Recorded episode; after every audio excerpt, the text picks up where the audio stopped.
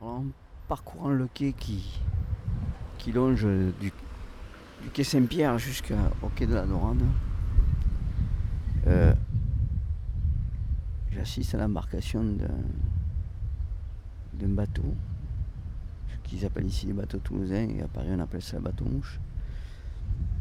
Et je me souviens euh, dans les années 70 d'une source qu'il y avait là, juste euh, sur le port, tous les, clochards, tous les hippies allaient boire, allaient chercher de l'eau quoi. Et justement, ça me vient à l'esprit de, la disparition de cette source. Pourquoi? Ma peut-être parce que l'eau gratuite n'est pas conseillée dans les villes, alors qu'ils ont mis des robinets partout, donc c'est pas pour ça. C'est un peu comme les toilettes, ils ont, ils ont décidé de les démocratiser, de les ouvrir à tous gratuitement. Ils ont compris pourquoi, parce que ceux qui n'avaient pas d'argent, ben, faisaient ailleurs. Ce qui n'est, c'est pas pour ça que, que les villes euh, n'ont pas encore ces, ces odeurs fétides d'urine dans les coins. Vous le remarquerez si vous baladez dans Toulouse, il y a toujours un abruti pour uriner sur un pilier, sur un arbre, dans l'angle d'une rue ou contre un mur. Voilà, donc là je suis euh, au quai de la Dorade. Et la Dorade aussi, alors. J'ai fait une radio à la Dorade il y a quelques années, euh, là-haut sur les toits, parce que c'était radio catholique, je crois, radio, radio chrétienne, je me souviens plus exactement. C'était le, le curé de Saint-Nicolas qui m'avait demandé de faire une radio sur ce que j'avais écrit. Euh, toujours pareil, la poésie. Si, euh, tous ces gens-là voyaient ce que j'écris maintenant, ils changeraient d'avis. Mais bon, bon, la poésie à l'époque, surtout que dans cette poésie, je parle pas de Dieu. Voilà. Donc, euh, ben, c'est ce qui, était intéressant pour eux, c'est de savoir comment j'avais fait pour écrire tout ça, pourquoi j'avais écrit ça. Voilà, il fallait re- resituer dans le contexte l'endroit où j'étais. Et ils avaient compris. Alors l'émission, oui, l'émission est intéressante plus ou moins, mais toujours pareil, j'ai pas récupéré de cassette à l'époque parce que j'en voyais pas l'intérêt. Et maintenant, bon, euh, euh, il faudra aller voir le curé pour récupérer l'enregistrement. Et je crois même que Radio Mon Pays, dont j'ai parlé euh, euh, à la Bourse du Travail, euh, place Saint-Cernin, à côté du, café Saint-Cernin. Je pense que celui qui m'avait reçu a enregistré l'émission et a préservé dans ses propres archives personnelles. Voilà, qui ne sont pas les archives de la radio. Mais ça, ça me laisse indifférent avec le temps. On s'affiche un petit peu de ce qui a été dit, ce qui a été écrit, ce qui a été fait sur sa personne. Non, ce qui m'intéresse aujourd'hui, c'est ce témoignage, le mien, le mien en tant que Toulousain, ayant vécu ici, ayant connu les plus belles années euh, de Toulouse et puis de, la société, puisque c'était les années 70. Quand vous n'êtes pas sans savoir les années 70 avait ceci de exceptionnel, c'est qu'on vivait sous à la fois Pompidou puis Giscard, puisque Pompidou est mort euh, subrepticement euh, de, sa, de sa belle maladie et euh, une, une espèce de leucémie, je crois. Et euh, Giscard est arrivé, alors Giscard, évidemment, les bijoux de Bocassa. hein. Encore, hein, ouais, il est toujours vivant en plus. hein. Alors, euh, il y a eu Giscard, et puis euh, le paradoxe des années 70, c'est qu'on ne voyait pas de flics. On n'en voyait jamais, quoi. Donc, euh, ceux qui fumaient n'étaient pas importunés par la police. La police s'occupait plutôt des gros trafiquants. Et en fait, euh, fumer un joint était devenu euh, une espèce de coutume. Voilà. Alors on le fumait discrètement, évidemment, comme maintenant. hein. Mais euh, une petite parenthèse, je précise qu'à l'époque, tous les produits qui étaient vendus n'étaient pas coupés, comme le font les mecs de banlieue maintenant pour en vendre plus. Et que un joint, fumer un joint, ça suffisait pour la journée, pas besoin d'y revenir. Voilà, on savait faire durer le plaisir. Et puis notre originalité des années 70, c'était que c'était les filles qui choisissaient les garçons, contrairement à ce qu'on pourrait croire en disant qu'aujourd'hui ça a évolué, les filles vous abordent. hein. Non, en 70, les filles choisissaient les garçons, et puis quand elles euh, ne vous aimaient plus, eh ben, il fallait se contenter. Et, et évidemment, euh, tomber dans un chagrin, il fallait se relever et en choisir une autre. Voilà. Quelles belles années. Bon, je continue vers la droite. Voilà. mon Toulouse qui a pas Ah, je suis en face des cafés des artistes. Alors, au café des artistes, depuis que j'y viens, depuis 40 ans, j'ai jamais rencontré d'artistes. Je sais pas pourquoi. Je sais pas pourquoi ils l'ont intitulé Café des artistes. Bon, évidemment, il y a quelques, quelques gens qui se targuent d'être, de posséder, de posséder des dons. Mais vous savez très bien que les artistes n'étaient pas là, qu'on les trouvait. Les artistes, on les trouvait à Dalbad. Il y avait une rue avec un café où on allait lire nos textes. C'est ce que j'ai fait moi. On allait lire les textes qu'on composait. Le, vendredi soir, c'était tous les gens qui écrivaient venaient là. Il y avait une vieille dame qui doit être euh, morte depuis et qui écrivait de très belles nouvelles sur Toulouse. Je n'ai pas gardé contact évidemment.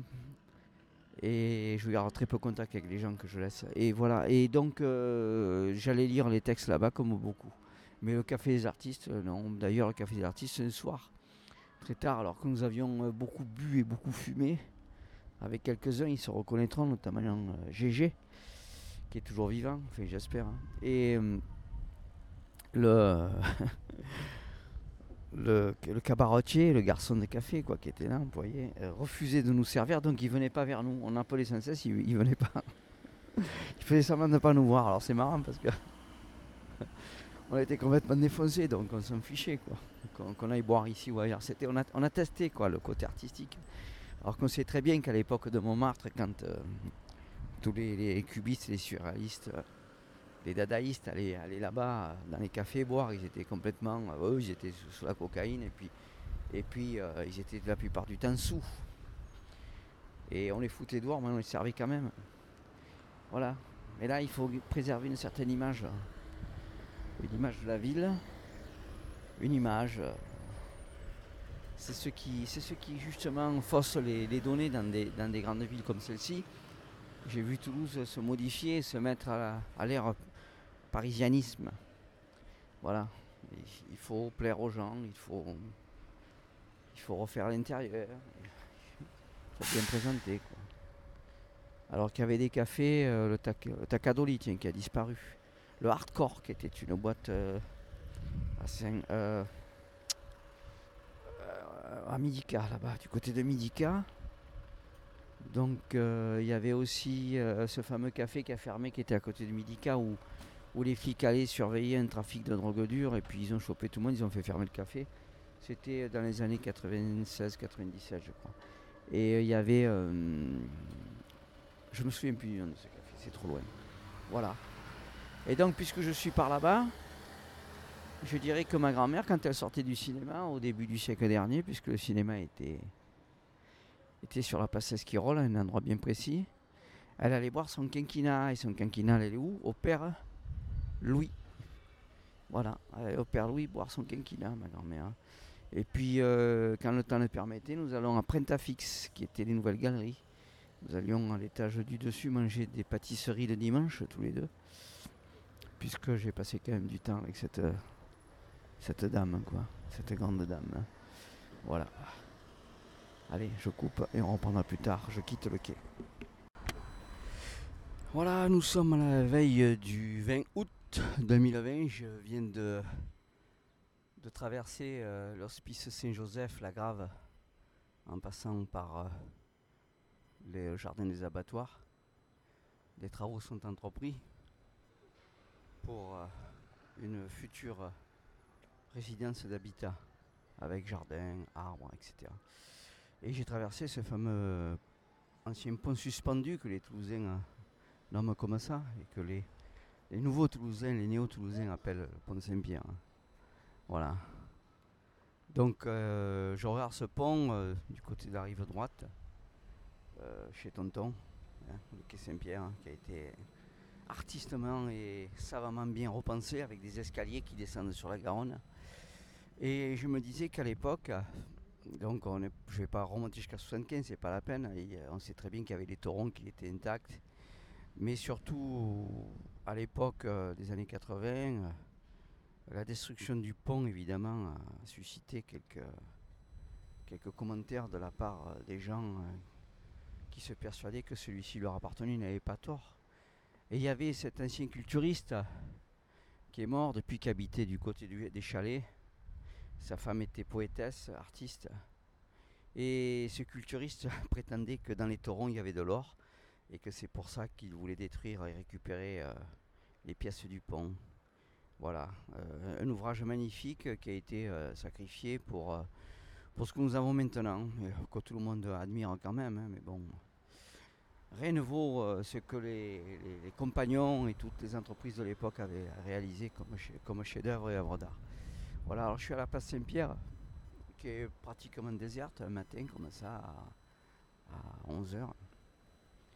Et évidemment, il y a Saint-Pierre de Cuisine où il y a des concerts. Derrière, ils ont refait tout un bâtiment pour le pour l'université.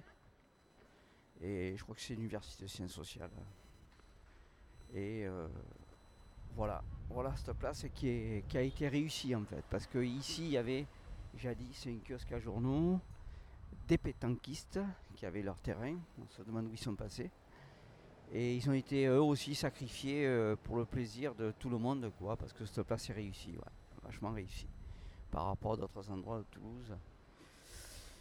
Voilà ce que je voulais dire. Je vais essayer d'aller jusqu'au jardin japonais. Alors, jardin japonais, c'est c'est l'ancien cours de la caserne euh, Compense Caffarelli. C'est là où je me suis inscrit pour faire mes trois jours en 1975. Ouais, 75. Parce qu'on s'inscrivait là-bas. Et on ne pouvait pas réchapper aux trois jours à moins d'être euh, P4. Ou éventuellement d'avoir euh, d'avoir des, des prédispositions pour une affinité élective à l'égard de son propre sexe. C'est bien dit quand même. Hein. voilà, donc c'était pas mon cas, et donc je me suis enrôlé là-bas pour partir faire les trois jours à Hoche. Donc euh, c'est extraordinaire ce qui a été fait dans cette ville. Il y a eu des massacres, évidemment, toutes, les Toulousaines qui ont, été, qui ont été massacrées pour faire des immeubles de 3, 4 étages maximum. Voilà. Alors l'argument c'est pour, l'habitat, pour loger. on comprend très bien que c'est surtout pour faire de la spéculation. Voilà. Et parce que pour loger, ma foi, on aurait pu réhabiliter les vieux bâtiments et garder le, style. Quoi. Seulement, soi-disant, ça coûte toujours trop cher de ne restaurer que de détruire et bâtir du neuf. Alors le neuf, vous, le savez, il se fait à partir du béton. Béton, placo. Béton, placo. Voilà, voilà tout ce qui a été construit euh, depuis les années 70 euh, à Toulouse. Voilà.